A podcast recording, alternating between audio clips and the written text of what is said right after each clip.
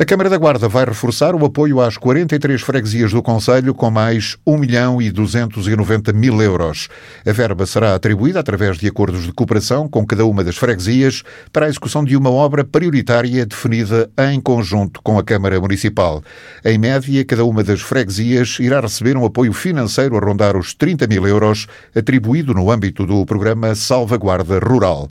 O presidente Carlos Chaves Monteiro diz que com este reforço o município investe no atual mandato mandato perto de 2 milhões e meio de euros e, pela primeira vez, nenhuma freguesia fica de fora. Pela primeira vez, eh, há que evidenciar, pela primeira vez em sete anos, nós eh, fizemos um acordo de cooperação.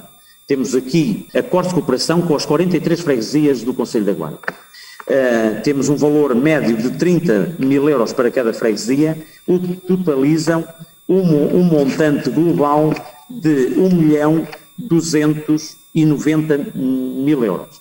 Portanto, é algo que eh, nunca aconteceu na medida em que nós teríamos por ano 10, 12 acordos de cooperação celebrados com 10, 12 freguesias e hoje eh, nós, eh, portanto, no trabalho que, de proximidade, um diálogo franco e aberto com as freguesias, onde nós eh, percepcionámos aquilo que são as suas dificuldades, as necessidades e quisemos quisemos dar, de facto, esta resposta, eh, que mesmo em relação ao mandato, eh, ao primeiro mandato do Partido Social Democrata, onde tivemos eh, os acordos de cooperação nos quatro anos que rondou cerca de um milhão de euros, neste mandato nós temos um reforço para mais do dobro, para 2,4 milhões de euros, ou seja, um acréscimo de 135% em relação ao mandato eh, de 2013-2017. Além de outros investimentos em curso nas áreas do abastecimento de água, saneamento, vias e pavimentos,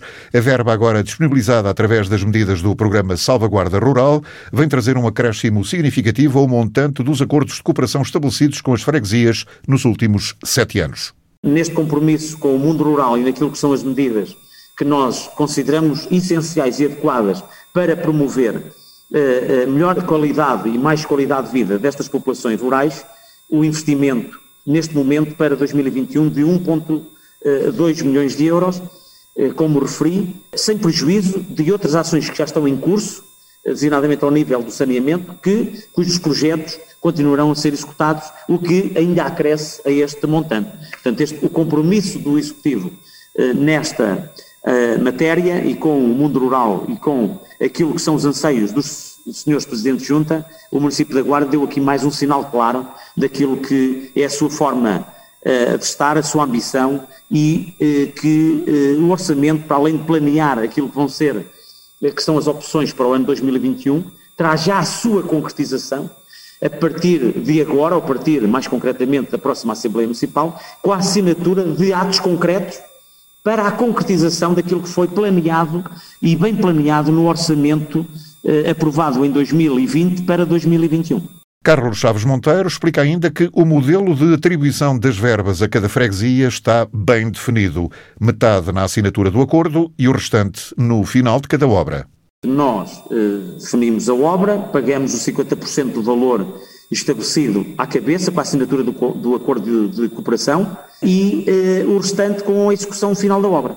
Portanto, é, essa, é, é, esse o modelo adotado, pagamento com a assinatura do contrato de 50% e os outros 50% no final eh, com a execução total da obra. A Câmara da Guarda abriu, entretanto, esta semana as inscrições para a apresentação de projetos no âmbito do chamado Orçamento Participativo.